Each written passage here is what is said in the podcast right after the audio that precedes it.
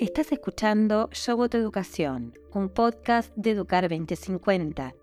En el marco de nuestra campaña en este año de elecciones presidenciales, vamos a hablar de las mesas de diálogo para el aprendizaje en Argentina, con las que buscamos que la educación esté finalmente entre los temas más importantes de la agenda pública y social de nuestro país.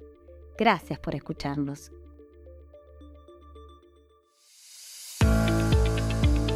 En el octavo capítulo de Yo Voto Educación tuvimos el enorme privilegio de conversar con Susana de Cibe, consultora internacional de educación y ex ministra de Educación de la Nación, e Irene Kitt, pedagoga, presidenta de la Asociación Civil Educación para Todos y miembro del Consejo Asesor de Educar 2050.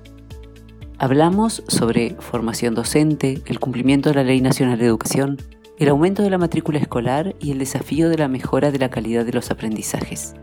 Conversamos también sobre experiencias y buenas prácticas que se pueden replicar en el país y cuáles son las principales recomendaciones para encarar el futuro de la educación argentina de cara al 2024. No te pierdas una conversación muy relevante sobre educación. Muchas gracias por escucharnos. Buenos días, Susana de Cibe, buenos días, Irene Kidd para Educar 2050 es un enorme, enorme privilegio tenerlas hoy en este octavo episodio del podcast Yo Voto Educación y en el marco de las mesas de diálogo por el aprendizaje en su versión número 2, que repite las mesas que hicimos también con la participación de Irene allá por el 2019 y que luego fueron presentadas a las autoridades, este, tanto del Poder Ejecutivo como del Poder Legislativo. La verdad que me gustaría solo detenerme un instante para sostener esta afirmación del lujo que significa tenerlas ambas hoy presentes en este episodio. Tanto Susana como Irene han sido protagonistas de la historia de Educar 2050, ambas han estado en diferentes foros de, calidad y equidad educativa que hacemos todos los años y por otro lado, sus antecedentes, Susana este, como ministra de Educación durante más de tres años, Irene como funcionaria también durante muchos años y con sus actividades tanto en organismos internacionales, en consultorías, con países de Latinoamérica y con trabajos de primera magnitud en, lo que es este, el enorme esfuerzo que se hace por la mejora del aprendizaje, conlleva que para nosotros es un enorme privilegio tenerlas hoy en este episodio. Eh, si les parece, nosotros vamos a encarar esta charla de una forma bastante abierta, pero comenzando por una brevísima descripción del estado de situación para que ustedes nos agreguen lo que consideren sobre este estado de situación y luego vamos a ir desplazándonos hacia qué hacer, el cómo de diferentes líneas que tenemos que trabajar para la mejora. Eh, si les parece bien, entonces solo hacer una brevísima síntesis del estado de situación para que estemos en, línea los tres. El estado de situación tiene diferentes fuentes, ¿no? Hay, hay, una fuente bastante reciente, llamémosle, que son las pruebas a aprender y su última entrega del secundario, de alumnos del último año de, de la secundaria, de quinto y sexto, dependiendo de las jurisdicciones, donde nos informan en junio de este año los resultados de estas evaluaciones con cifras eh, muy, muy duras, donde el 82,4% no llega a los niveles satisfactorios en matemáticas y el 43% no lo alcanza en lengua. Esto además, por supuesto, con ustedes no tengo que aclararlo, pero es sobre aquellos alumnos que consiguen llegar a este último año del secundario porque hay muchos, un porcentaje muy alto que ahora podemos también, que no alcanzan este, este último año de la secundaria. Y por supuesto también hay otro porcentaje muy alto que no egresa. Eh, con lo cual, no me quiero detener mucho más en análisis y, en cifras, tanto de las pruebas internacionales, ERCE, por ejemplo, de primaria, que, tuvimos este, también con, con información del 2020, ni tampoco las pruebas PISA, digamos que sobre alumnos de 15 años, que este, lo único que sí me gustaría destacar, vamos a tener los resultados creo que en diciembre de este año de las PISA últimas, pero marcan las anteriores que Argentina está estancada, que Argentina desde hace 20 años prácticamente no, mejora y ese estancamiento es grave por inclusive por repetirse e inclusive por compararse con países de la región, donde muchos de esos países han tenido mejoras sustanciales y nosotros no. Con lo cual, esta es la descripción muy genérica. Les pido que agreguen los datos que, les parezca, que los ajusten y que definamos un poco esta, este punto inicial del estado que nos toca hoy vivir en la educación en el país. Cualquiera de las dos que quiera comenzar, adelante. Bueno, primero gracias por la invitación. Eh, yo creo que a mí me cuesta eh, comprender cómo puede ser que pongamos el acento en el diagnóstico que se viene repitiendo sistemáticamente de la educación en la Argentina y que no podamos hacer foco en qué nos pasó en estos 20 años.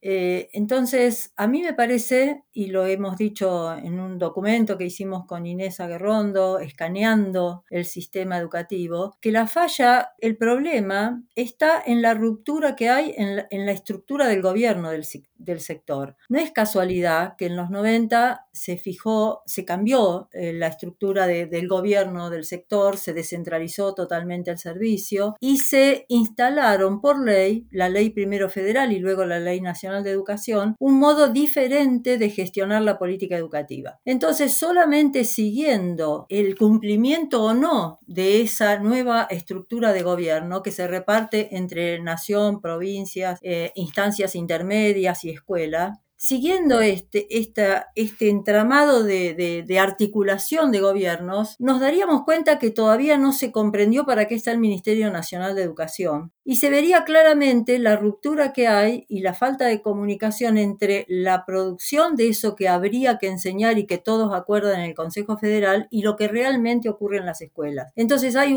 una ruptura del puente que, que, va entre la complejidad de, de, lo que hay que hacer en, en un un gobierno provincial y, la alimentación de, las aulas, de las escuelas y lo que realmente ocurre. Entonces, eso salta tan a las claras que eh, yo creo que nos falta poner el foco en este, en este tema y ver qué cosas no ha hecho el Ministerio de Educación de la Nación, que lo hemos señalado en, en muchas oportunidades, y qué cosas habría que hacer y faltan para ponernos en marcha seriamente y dar el salto cualitativo que requiere el sector, ¿no? Porque es enorme. Entonces vamos a seguir evaluando yo eh, realmente aprecio las evaluaciones, pero, pero si del otro lado eh, no, no, no vemos cómo todavía no comprendimos que tenemos otro modelo de gobierno de la educación de la Argentina y cuáles son las responsabilidades de cada uno, no, no vamos a avanzar. Y, la sociedad tiene que entender esto para hacer la demanda que corresponde, porque si no vamos a estar siempre empantanados en el mismo lugar. Y esa es la diferencia con los países que, del entorno. Los países del entorno en los 90 hicieron cambios que luego respetaron y fueron con mejores, más grandes o, menores eh, eh, correcciones, siguieron el mismo camino. Nosotros lo interrumpimos. Y este es el tema. Bien, bien, tu, planteo está muy claro, luego lo vamos a resumir, pero te escuchamos, Irene, en, tu primer comentario general y, luego volvemos.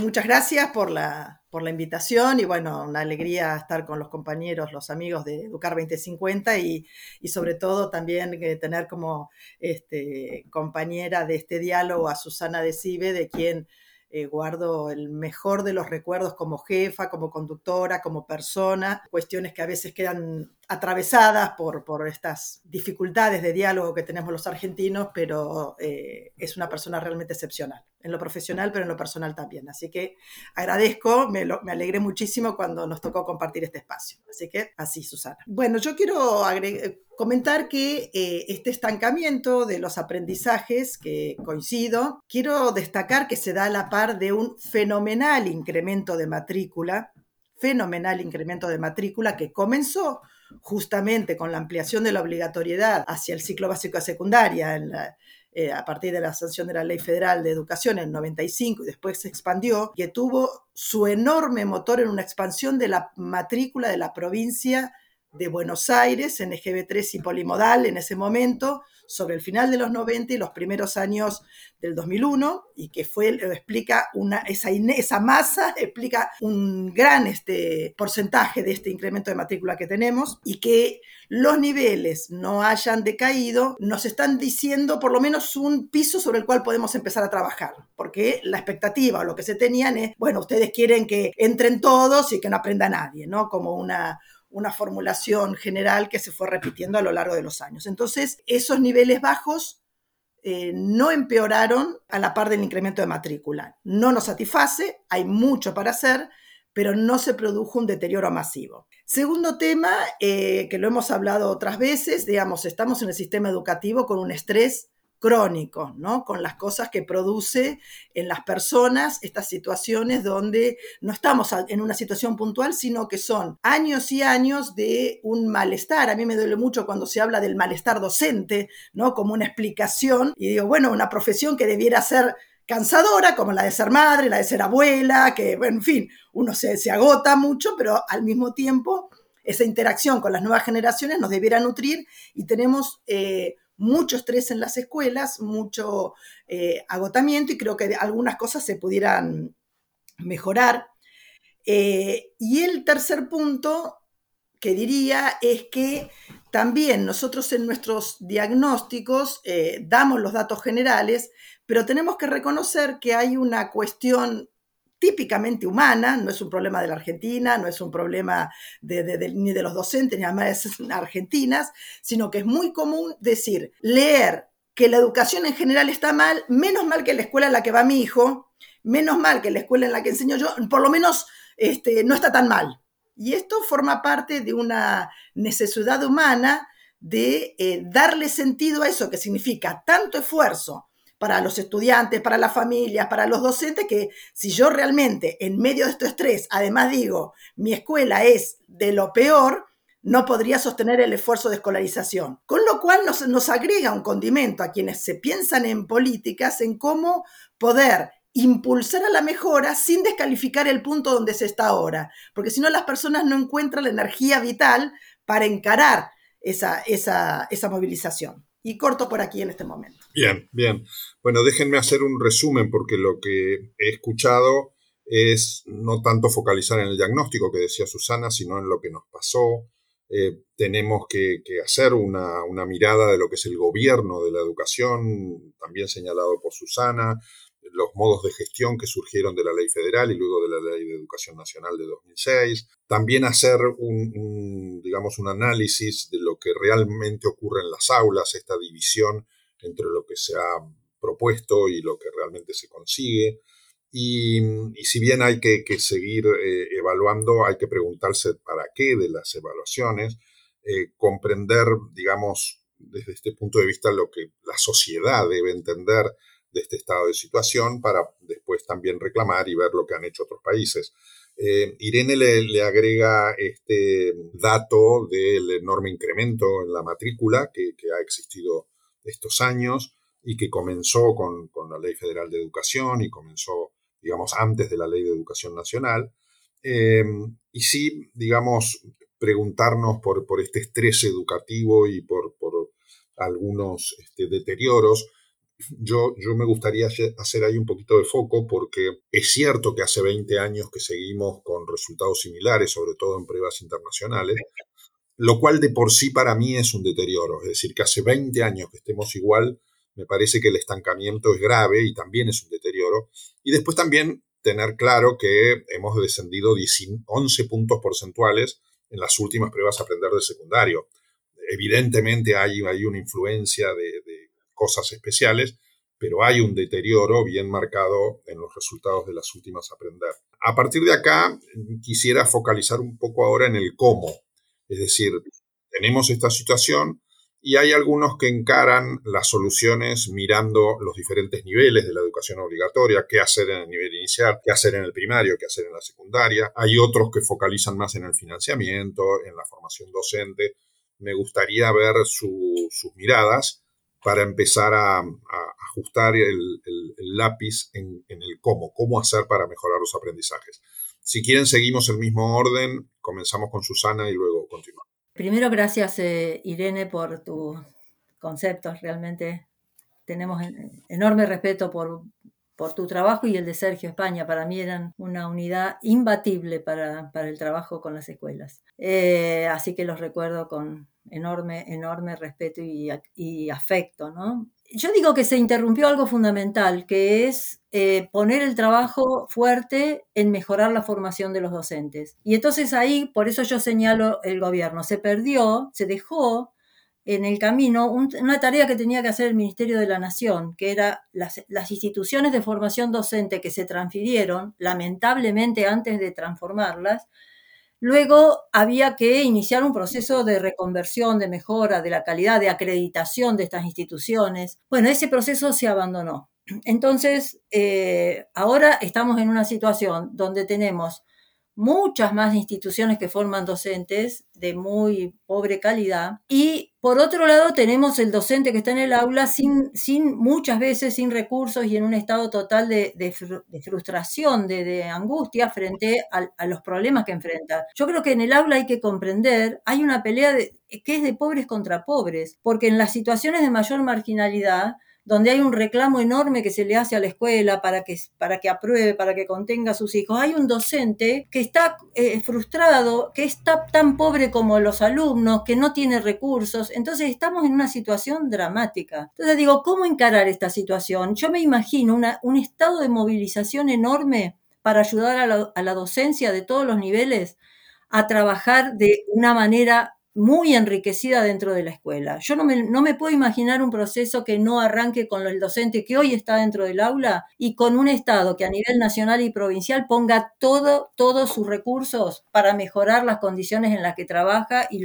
y las capacidades y, mejorar las formas que tiene y, y los recursos para llegar a educar y a, enseñar correctamente. Y en esto de enseñar hay un trabajo por hacer que tiene que ver con esa traducción que digo que no existe que se rompió ese puente que va entre aquellas ambiciones de los, de los contenidos fundamentales que hay que enseñar y que se acuerdan en el Consejo Federal, los maravillosos diseños curriculares que tienen las provincias, que son realmente eh, eh, muy, muy buenos en general, y lo que pasa dentro del aula. Ahora, esa traducción hay que hacerla de manera urgente y hacer lo que hizo, creo que Portugal fue el último país que revisé, que se concentró en las cosas fundamentales que hay que enseñar en la escuela fundamentales y ahí puso toda su energía y dio vuelta a la calidad de la educación de Portugal y medido en las pruebas PISA. Creo que eso hay que hacer en la Argentina, urgente, y es posible de hacerlo, no, no, no voy a detenerme en, detalles técnicos, pero yo veo la prioridad ahí, desde la lectoescritura hasta la enseñanza de ciencias,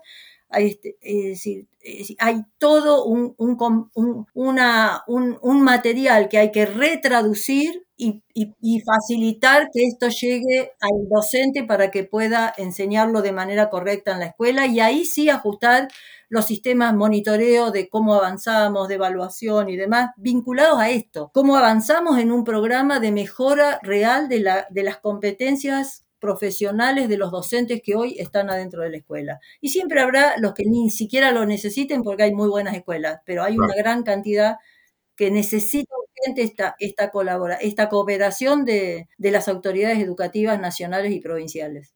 Qué bueno lo que trae Susana y me haces acordar a nuestra común amiga Inés Aguerrondo, porque Inés me recomendó hace cuatro años atrás, en, un viaje que hacía a Portugal, ir a ver a las autoridades eh, portuguesas. Tuvimos una reunión muy interesante, después hicimos un trabajo de que después podemos comentar, pero la verdad que ahí tenemos palpable eh, ejemplos concretos. Vamos entonces ahora a Irene. ¿Qué opinas de, esta, de estas primeras ideas de, Susana sobre focalizar en el mejoramiento de los docentes? Sí, a ver, por supuesto que, es ese diálogo, ese encuentro cotidiano docente-alumnos es la que explica los resultados que en última instancia es el lugar donde se construyen esos aprendizajes, pero no tenemos que eh, suponer que ese, ese resultado es responsabilidad 105% de los docentes, sino que somos todo un conjunto de instituciones, de sistemas, de audiencias públicas comunitarias que están junto a ese docente. O sea, es el que está en el encuentro directo y como bien dice Susana, muchas veces lo dejamos eh, solo en un contexto de incertidumbre, de muchos cambios, de una dinámica eh, social, de conocimiento, económica, etcétera, muy adversa. Eh, mira, o sea, diciéndolo muy, algo muy parecido desde otra manera, digo, bueno, creo que hay que combinar, como en muchos aspectos de cambio social, no solamente en educación, eh, hay que combinar liderazgo político, creo que hay una serie de mensajes de, instalación, si a veces decimos que, que, están faltando mensajes de futuro en Argentina, bueno, educación no puede faltar de un mensaje de futuro porque las familias, los estudiantes con ese esfuerzo de permanecer nos están diciendo que confían en esa institución y la verdad que no ocupa un lugar eh, discursivo de creación de futuro y, de orientación y de camino. liderazgo político, y cuando digo político digo los ministros de educación, digo los gobernadores, los funcionarios, los legisladores, hay un gran vacío que es, se llena de frases huecas. Frases huecas que nos gustan a lo mejor a ciertas personas, pero la verdad siento que no están llegando a estos destinatarios y a movilizar y a transformar. Segundo tema, la calidad técnica de las propuestas. Y ahí me gusta hablar, en lugar de mm, estar a veces con el dedo en alto diciendo este, qué mal están los políticos, qué mal están los... Creo que hay un cierto default, default técnico en la calidad de las propuestas, no en términos de la calidad en sí misma, sino en su posibilidad de ser apropiada por parte de los docentes en el tiempo real que tienen los docentes, en sus condiciones concretas de trabajo. O sea, a veces escribimos propuestas que requieren un aula de 15, docentes, de 15 estudiantes, un auxiliar, no sé qué, decir, bueno, no estamos planteando, creo que los técnicos, y ahí me hago cargo, los académicos, los que estudiamos y demás, de que eh, escribimos cuestiones que de repente parecen ser muy sólidas, pero que no están alineadas con la realidad. No sé en cuántos equipos de investigación o producción hay docentes de aula participando, aportando su, visión concreta día a día. Muchas veces decíamos, y me acuerdo de diálogo de hace mucho tiempo, que uno tendría que lograr pareja pedagógica en la formación docente donde esté el especialista, el licenciado en educación como yo, aprendí de todo, oficial de nada, que no, nos decíamos que, bueno, sabemos un poco de todo, pero en concreto, concreto, necesitamos junto a nosotros buenos docentes que sean desde el principio el contrapeso de un montón de ideas que nosotros podemos tener. Entonces, me parece esencial esa calidad técnica. Yo quiero hacer un, hace poquito estuve consultando la página del Infod y la verdad que la actividad de didáctica era muy limitada. Teníamos un montón de temas transversales, etcétera, etcétera, pero la didáctica de las, de las disciplinas es una especie de cenicienta en la prioridad tanto de la investigación como de la jerarquía académica y debiera ser en este contexto debiera ser un campo prioritario de investigación en todos los planos, bajo ciertas condiciones, como por ejemplo esto de ser probada en el aula desde sus mismos inicios en aulas reales. Y tercer punto, decíamos, junto con el liderazgo político y la calidad técnica, y ahí es donde eh, muchas instituciones, y bueno, Educar 2050, la movilización social, o sea, una comunicación que vaya generando una posibilidad de una demanda activa por parte de la comunidad donde podamos, sabiendo que hay liderazgo técnico, liderazgo político y calidad técnica, podamos ayudar a decir, bueno, que esto se haga carne en mi escuela no significa decir que la escuela de mi hijo esté mal, pero no estar mal no es lo mismo que estar bien.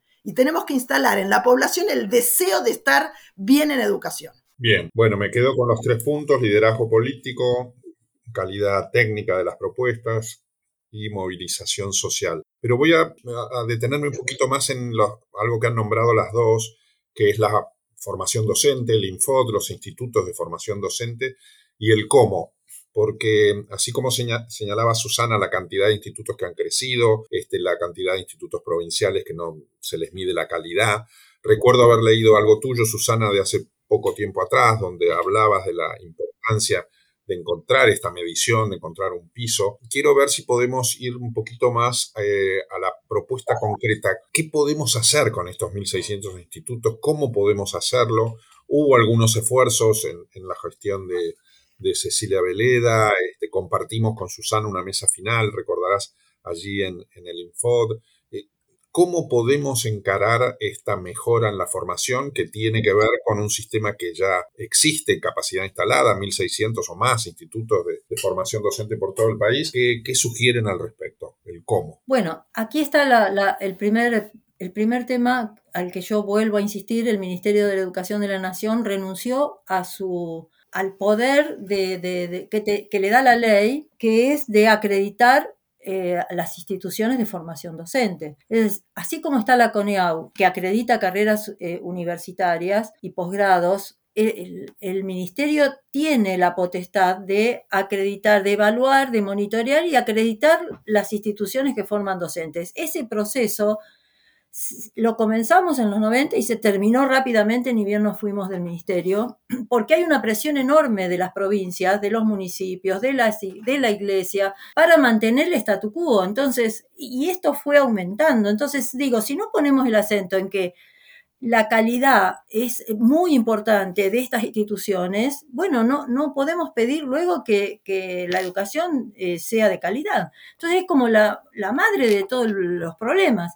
Entonces por eso yo salto ahora, porque digo, este proceso hay que iniciarlo, pero es largo, hay que iniciarlo. El ministerio tiene que tener una autoridad que sea respetable técnicamente, que realmente sea respetable y que haga en el formato que se quiera, sea una agencia, una dirección, sea lo que fuera, una secretaría, lo que fuera, no, importa el formato institucional, importa que tenga capacidad técnica y que sea respetada en el sector y que vaya iniciando un programa de, de evaluación y reacreditación de las instituciones, que, es, que no es ir y cerrar instituciones, sino dar, dar el camino, indicar los estándares que tienen que lograr hasta que la nación le habilite para que entregue títulos de docente porque quiero volver a señalar, la nación tiene la potestad de dar la validez nacional de los títulos y esto es muy poderoso. Es lo que cierra el modelo descentralizado de, la educación, donde mantiene una autoridad nacional que en última instancia da la validez nacional de los títulos que se expiden en el sector. Ahora, la formación docente es el nudo del tema. Y esto es posible hacerlo en un plazo de mediano y largo plazo porque hay que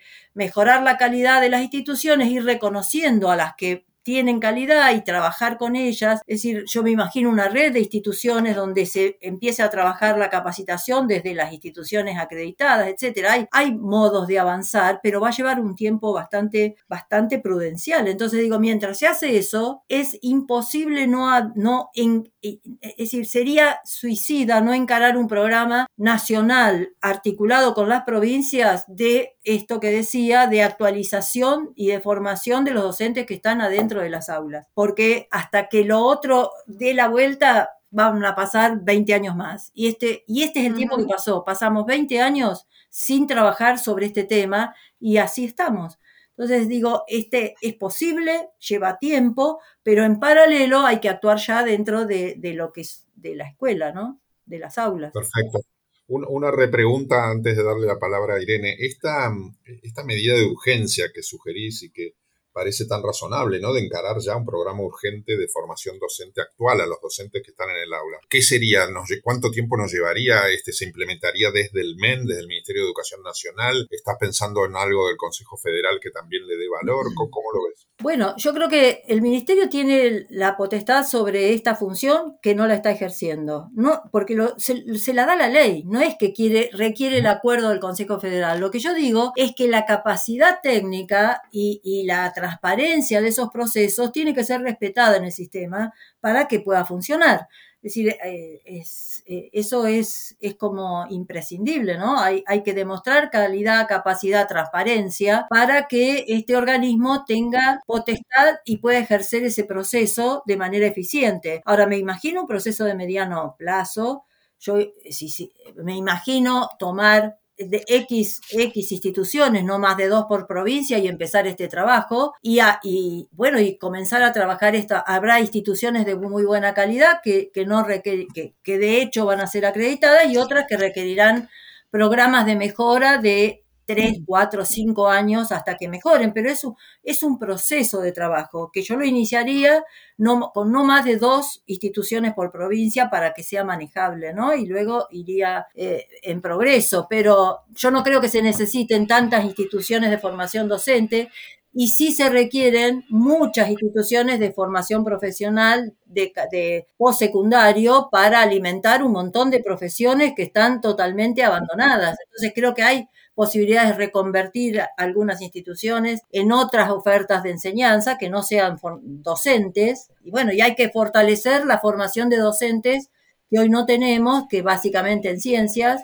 eh, y eso hay que promoverlo, hay que promover la articulación de estas instituciones con las universidades. Es decir, el programa de mejora de los institutos de formación docente tenía tres patas. Una era la calidad institucional de, eh, en sí misma de la institución, que tuviera bibliotecas, centros de documentación, que estuviera que se articulara con las universidades, la formación de posgrado de sus propios docentes, la calidad del acceso a las carreras, es decir, la transparencia, los programas, la, competencia meritocrática para gobernar los institutos y para ejercer las cátedras. Es decir, todos estos formatos tenían que ver con la acreditación.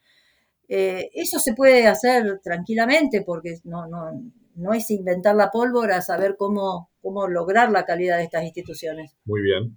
Irene, te, escuchamos tu mirada. Voy a tratar de sintetizar, porque claro, a medida que vamos hablando, eso es el diálogo, lo lindo del diálogo, que va se le van desencadenando ideas a partir de lo que dice un colega y, bueno, ojalá podamos hacerlo y ampliarlo, estos diálogos. Bueno, yo quisiera, a ver, uno, eh, plantear tres temas. Universidades, institutos, formación docente continua. Con respecto a universidades, hay un tema, varios temas, pero eh, el Ministerio de Educación no tiene potestad sobre la emisión de los títulos de docentes de universidades, salvo que haya una ley que se lo quisiera dar. Cuando estaba el, el último tiempo trabajando en un proyecto, hace ya varios años, de un proyecto de ley de educación superior, y que propusimos un capítulo en el cual las universidades aceptaran la emisión de títulos de orden nacional, o sea, la participación de la agencia del Ministerio de Educación Nacional en la validación de títulos, por supuesto que saltaron en masa como diciendo de ninguna manera, de ninguna manera. Hago paréntesis para decir, dentro de unos pocos años vamos a estar hablando de las universidades nacionales como ahora estamos hablando de los institutos de formación docente. Cierro paréntesis. Sí. Pero bueno, eh, el diálogo con las universidades eh, y la inclusión de las universidades en las eh, las políticas de formación docente y de perspectiva docente es clave porque es un tema tabú, no se puede tocar su autonomía, su forma de dialogar, su forma de decidir y realmente, sobre todo en secundaria, pero también en algunas provincias, crecientemente en, en, inicial y primaria, hay una participación muy alta de docentes que están en ejercicio con o sin título docente que vienen de las universidades nacionales y eh, cuando se sientan a la mesa es muy difícil bajarlas del pedestal. Así que bueno, es un tema a incorporar junto con todo lo que dijo Susana, este diálogo con las, eh, la, digamos, esa posibilidad que se da en universidades de otorgar títulos docentes. Con respecto a los institutos de formación docente, eh, yo creo que mm, políticamente y estratégicamente hay que dar un canal de salida a esa cantidad de instituciones que hay, porque han surgido como ahora están surgiendo las universidades, pero han surgido también por demandas locales, por tener una proyección de educación superior, etcétera. Y eh, claramente hay muchísimas que tienen distinto tipo de debilidades. Y en esa misma ley lo que planteábamos, o lo que se planteaba la legisladora, nosotros éramos parte del equipo técnico que estaba trabajando, era la idea de convertir ciertos institutos de formación docente, algunos en técnicos, pero otros no hay chance, tenés que sacar a toda la gente que hay y poner otra articular con las universidades la creación de una especie de bachillerato universitario.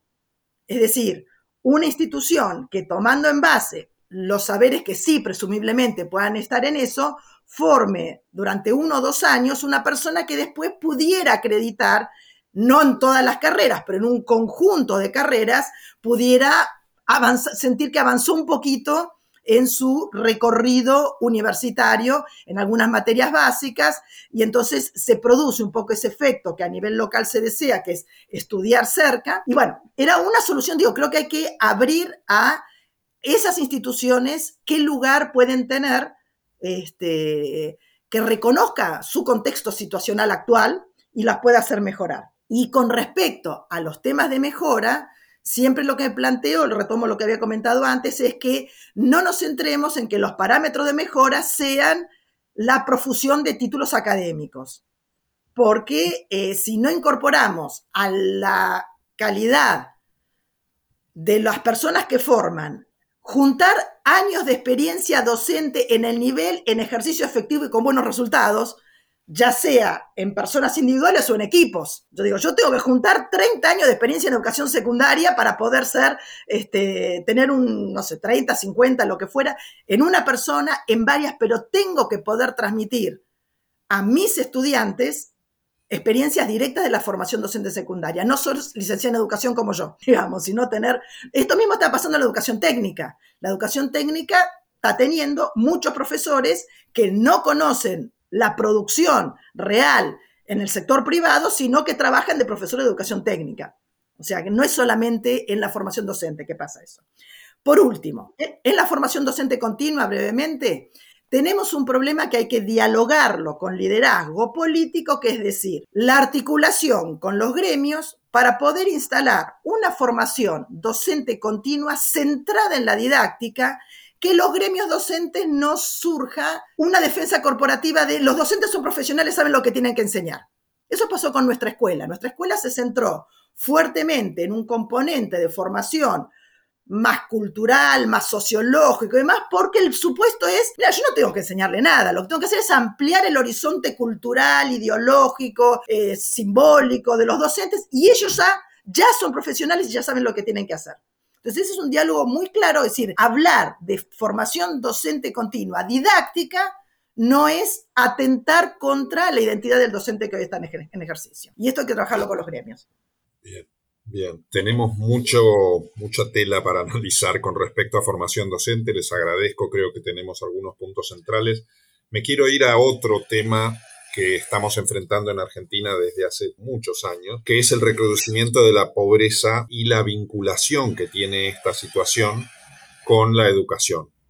Evidentemente sabemos que hay métodos, que hay medios como para poder lograr mejoras en los aprendizajes, aún con el desafío enorme que significa la pobreza, pero quiero hacerles una pregunta más práctica relacionada con algunos ejemplos concretos. Así como señalamos Portugal, quiero traer a la mesa ejemplos de países vecinos, como el, estado de, Sobral eh, de Ceará, digamos, con la experiencia de la, del municipio de Sobral, eh, y algunos más ¿no? que hay en Latinoamérica, inclusive hay en Argentina.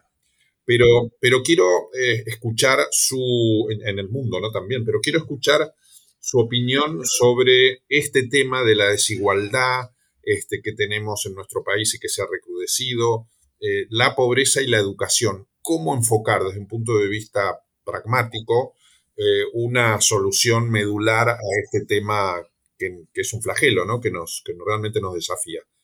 Eh, Susana, si querés comenzar. Y... Sí, sí, sí. Eh, una, una, sola cosita al respecto, agrego sobre formación docente que es importante en la universidad. Lo único para, para completar el análisis de, Irene es que la ley de educación superior fija que la carrera de eh, docente es una de las que hay que preservar porque ponen en riesgo la, la vida en sociedad.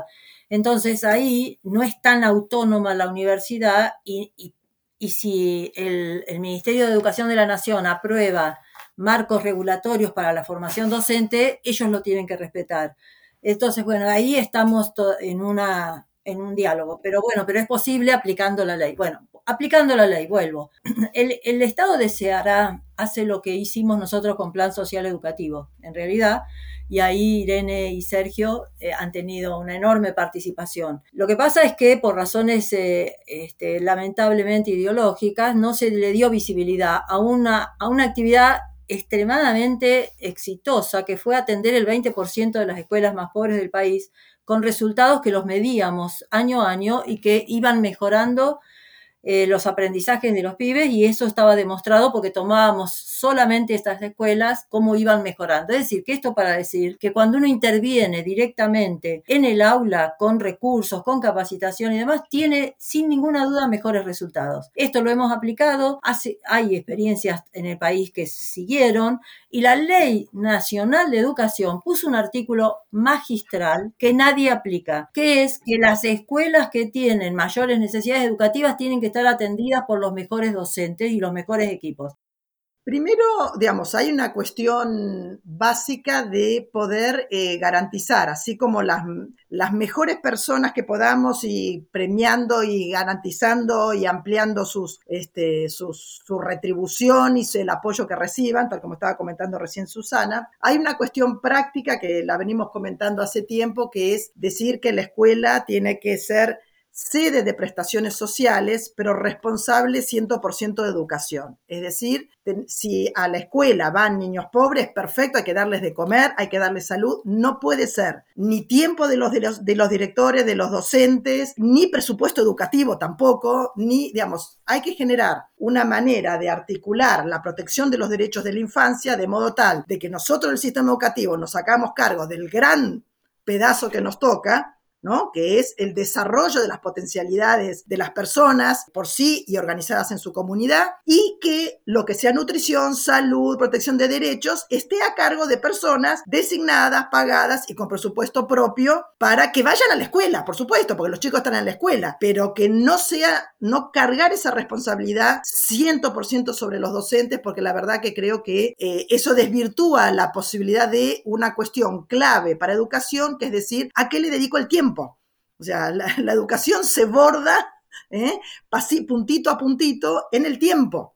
Entonces, si yo puedo decir que tengo cuatro horas de clase y de esas cuatro horas, dos horas la dedico a cuidar el comedor, hacer la guardia acá, es, una, es distinto que si yo tengo cuatro horas que yo puedo dedicar efectivamente a la enseñanza y al aprendizaje. Junto con esto, claramente hacen falta recursos. Digamos, las escuelas requieren un no es porque la calidad de los recursos materiales determine, pero es una condición realmente estimulante, conveniente, no, no alcanza con, así como no alcanza con que los chicos vayan a nivel inicial para que a la secundaria le vaya mejor, lamento decirlo porque es una cosa que sirve a veces para la política educativa, para decir, ay, bueno, yo, yo abro la, la universidad de los tres años, ya solucioné la educación en Argentina. No, porque lo que aprenden los chicos puede deteriorarse rápidamente si lo que encuentran en primaria o secundaria no les es propicio. Entonces, condiciones materiales y de funcionamiento, por supuesto que tienen que estar solucionadas y tiene que haber, así como en la ley de educación técnica, hay un porcentaje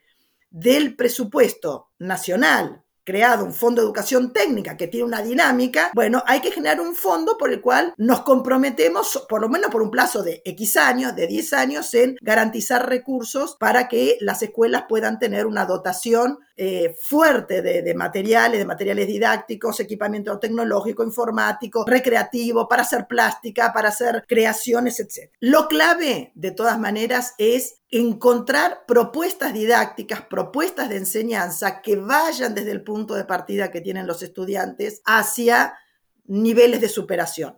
Me viene a la mente tutorías, ¿no? que también hemos trabajado con, con eh, Inés Aguerrondo. Eh, me gustaría dejar entonces ese espacio para algo que quieran agregar y algún ejemplo concreto que también quieran sumar. Primero, no señalamos acá algo que para mí también es, falta hacer como una revolución de la gestión eh, financiera del sector. Yo creo que eh, no, se, no, no se sabe cómo se gasta, entonces cada vez que vamos a discutir que se requieren más recursos, como decir en sí se requieren más recursos dentro de la escuela, adentro de la escuela, no en el, entonces digo, acá falta dar vuelta al presupuesto. Es decir, siempre lo he propuesto, nunca he tenido éxito, sobre todo en la provincia de Buenos Aires, hacer un estudio de cuánto realmente nos cuesta cada escuela, la escuela real, y de ahí hacer una, un, estudio de en qué se gastan los, el presupuesto educativo de la provincia de Buenos Aires, que es lo que más he estudiado en particular. Creo que eso es, es, es eh, inevitable hacerlo porque los recursos realmente son finitos y los estamos gastando bastante mal. Entonces, eh, esto nos, nos lleva a una tarea pendiente que hay que encarar en algún momento. Sí, creo que es, es, muy fuerte y a mí me parece que hay que armar los presupuestos en base en la escuela. Es decir, que lo administre el gobierno provincial, que lo administre en parte la escuela, como sea, es otra discusión, pero sí que el presupuesto se base en, la escuela. Y luego los ejemplos, nosotros tenemos, en, sí, hay muchos ejemplos sobre cómo mejorar la enseñanza, yo estoy totalmente de acuerdo Acá el problema eh, es el cómo. Y tenemos ejemplos en el país, en las escuelas que han trabajado en las, no sé cuántas son ahora en Córdoba, pero hay, hay un hay un modelo muy interesante y hay, hay varios. Y bueno, personalmente hemos trabajado en, en modelos de cómo enseñar ciencias eh, y con mucho éxito en, en escuelas de secundarias de Chilecito. Es decir, hay mucho para generalizar ya aprendido. Es decir, no, no es que no tenemos nada de, para, para, para poner, ya están demostrados. Lo que yo creo que no cabe más son las experiencias pilotos, no nos sirven más. Y tenemos que tratar, trabajar sobre medidas que trabajen sobre el universo de escuelas, no más eh, escuelas piloto, programas, porque, porque con eso no movemos el perímetro, no le cambiamos la vida a nadie. Entonces tienen que ser cosas acotadas, pero universales, y así ir creciendo, ¿no? Yo creo que eso es posible. Perfecto, gracias Susana. Irene. Sí, a mí me gustaría instalar un poco la idea de la necesidad de priorizar y poner por delante el aprendizaje que resulte, que se pueda construir como un aprendizaje significativo y duradero para los estudiantes. Yo creo que hay una dinámica propia del sistema educativo en, en muchos países y muchos otros la están cambiando, donde la presión por las largas listas de contenidos eh, lleva a soluciones de compromiso donde parece que enseñamos, parece que aprendemos, parece que tomamos unas evaluaciones y le ponemos un, numerito y eh, todo entra en una vorágine de olvido, o sea, en un mundo que está hiperestimulado a, a, inyección, a input rápidos, veloces, qué sé yo, que van cambiando. Eh, competimos además en eso que pretendemos enseñar en la escuela con ese enorme flujo ¿eh? de experiencias, de datos, de contenidos que andan circulando y que forman parte de un entorno vital para nuestros estudiantes.